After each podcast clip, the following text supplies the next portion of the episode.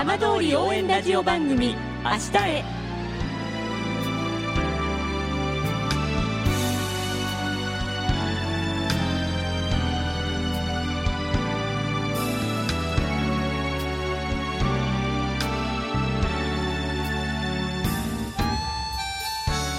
時刻は5時1分になりました。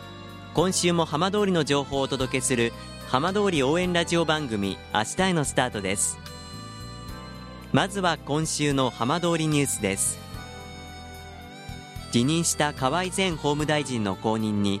参議院福島選挙区選出いわき市出身の自民党森雅子元少子化担当大臣が新しい法務大臣に就任しました。森新法務大臣は弁護士としての経験を踏まえ法の適正な執行に目を行き届かせ時代の流れに沿った法改正をしていく。女性や子どもの人権を守りたいと抱負を語りました。また東日本大震災と東京電力福島第一原発事故それに台風19号被害の復旧復興に向け週2回の閣議などで県内の窮状を関係大臣に直接訴える。国による手厚い支援で県民の安全安心につなげていくと誓いました。任期満了に伴う第19回県議会議員選挙が先月31日告示され定数58に対し75人が立候補しました。19の選挙区のうち南相馬市相馬郡飯舘村選挙区双葉郡選挙区を含む9つの選挙区で15人の無投票が決まりました。その他の10の選挙区は明日の投票に向け選挙戦が続いています。東日本大震災と東京電力福島第一原発事故に伴う復興創生期間後の復興施策や人口減少対策を軸とする地方創生それに浜通りを含む県内の台風19号と大雨被害からの復旧の道筋などを問う選挙となります。台風19号の大雨で大きな被害があった宮城県丸森町から出た倒れた木の処理を隣接する相馬市が受け入れることになりました。これは相馬市の立谷秀清市長が5日明らかにしたものです。相馬市は市内のバイオマス発電関連の事業所と協力し丸森町から出た倒木を事業所に運び洗浄や乾燥などの処理を行います。そして最終的には岩手県花巻市の木質バイオマス発電所に持ち込む計画で環境省などと調整しています。立谷市長はコスト面で課題があるもののゴミを資源化することができ画期的な取り組みだと語りました。ただ今回の台風被害で相馬市も1万トン以上の災害廃棄物が出ていて住宅から出た災害ゴミなどは受け入れないということです。東京電力福島第一原発事故によって全町避難が続く双葉町で東日本大震災で本殿が倒壊した諏訪神社が再建され竣工祭が5日行われました。被災地の復興を支援したいと大阪市の不動産会社総研が資金を提供しました。諏訪神社は海岸からおよそ1キロの高台にあり震災当日はおよそ50人の近隣住民が避難し津波から難を逃れました。当時雪がちらつく中住民らは寒さをしのぐため倒壊した本殿の瓦礫を燃やして暖を取り夜を明かしました。創建の吉村貴文会長は竣工祭の後神社を中心に何とか人が集まってほしいと語り地元住民の心の拠り所になることを期待しました。当時諏訪神社に避難した竹添よし子さんは確かにふるさとはここだって思えるシンボルが存在することにほっとしている。近くに来たら手を合わせに来たいと話しました。さて毎週土曜日のこの時間は浜通りのさまざまな話題をお伝えしていく15分間。震災と原発事故から8年半。ふるさとを盛り上げよう笑顔や元気を届けようと頑張る浜通りの皆さんの声。浜通りの動きにフォーカスしていきます。お相手は森本洋平です。どうぞお付き合いください。浜通り応援ラジオ番組明日へ。この番組は地球を守る未来をつくる東洋システム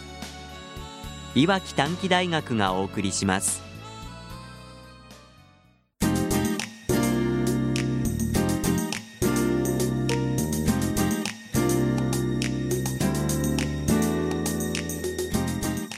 代わっては浜通りの話題やこれから行われるイベントなどを紹介する浜通りピックアップです。いわき市のスパリゾートハワイアンズで今月2日に開かれた東洋システムの創立30周年記念パーティーで今年ノーベル化学賞を受賞した旭化成名誉フェローの吉野明さんが記念講演を行いました。東洋システムの庄司社長との長年の交流から実現した今回の記念講演。吉野さんはいわきでどんなことを語ったんでしょうか？旭化成株式会社名誉フェロー吉野明様よろしくお願いいたします。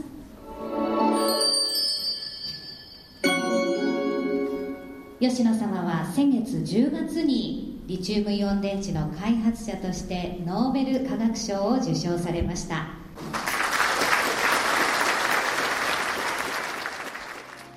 講演でまず吉野さんは庄司社長との交流の中で大きなきっかけとなったあの出来事を挙げました。3.11以降ですねやはりその庄司さんのこうお気持ちというんでしょうかね、えー、まあ大変なことになりましたと。何でもいいからこう吉野さんねその福島の子あるいはいわきの子を元気づけるようなことをしたいんですと。そういうことをしきりにおっしゃって非常にこう熱い心をお持ちの方だなというふうに思いました、まあ、そういうことで福島の子供いわきの子供さんになんと少しでもねこう元気を与えられることが私ができるんであればいつでも行きますよと、えー、そういうことでこれまで何度も何度もえー、お伺いしております。そんな吉野さん講演の中では来月12月10日にノーベルレクチャーとして行われる受賞者の講演について何かメッセージを盛り込みたいと今から意気込みを語りました。12月の、えー、6日からあのストコルムでいわゆるノーベルウィーク1週間というのが始まります。で、まあ、いくつか行事ございます。でその中で私自身があの一番こう大事にしたいなと思っておりますのが12月の10日にノーベルレクチャーというのがございまして、え受賞者が約30分、うん、講演をする必要がございます。で通り一遍のねあのレクチャーでしたらいくらでもやるんですけどね、まあ、今回はやっぱりなんかこうインダストリーの吉野が取ったということも含めてですねなんかこう世界にメッセージを送らんとちょっとこれはすまんねと。いうことで、えー、日々悩んでおります、えー、まあいろんなことをリチング電池の開発の経緯も踏まえてそれから受賞理由が2つございましてですね1つは現在のモバイル IT 社会を実現するのに貢献しましたねと。それが第一の理由で第二の理由はあやはり環境問題ですね。これからリーチングの電池は環境問題の解決に取り組んでいかんといかんよと。それが2番目の理由だったかと思います。まあ、そういうことでそういった経緯を含めて特に、まあ、環境問題に関してねいろんな議論があります。でその中でやはりこうねインダストリーの吉野がこんなメッセージを出したっていうのをちょっとやっぱり盛り込みたいと思っておりますんで、まあ、そういうことで、えー、ちょっと長くなりましたがまた明日以降もおさお探ししますんでよろしくお願いいたします。どうもありがとうございました。吉野様ありがとう時折ユーモアも交えた吉野さんの人柄がにじみ出る講演。会場からは最後まで大きな拍手が鳴りやみませんでした。浜通りピックアップ。今週はいわき市のスパリゾートハワイアンズで2日に開かれた東洋システム創立30周年記念パーティーの吉野明さんの記念講演の模様をお送りしました。浜通り応援ラジオ番組明日へ。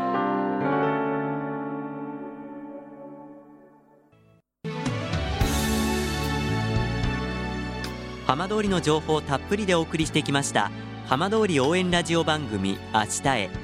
この番組は地球を守る未来をつくる東洋システムいわき短期大学がお送りしました。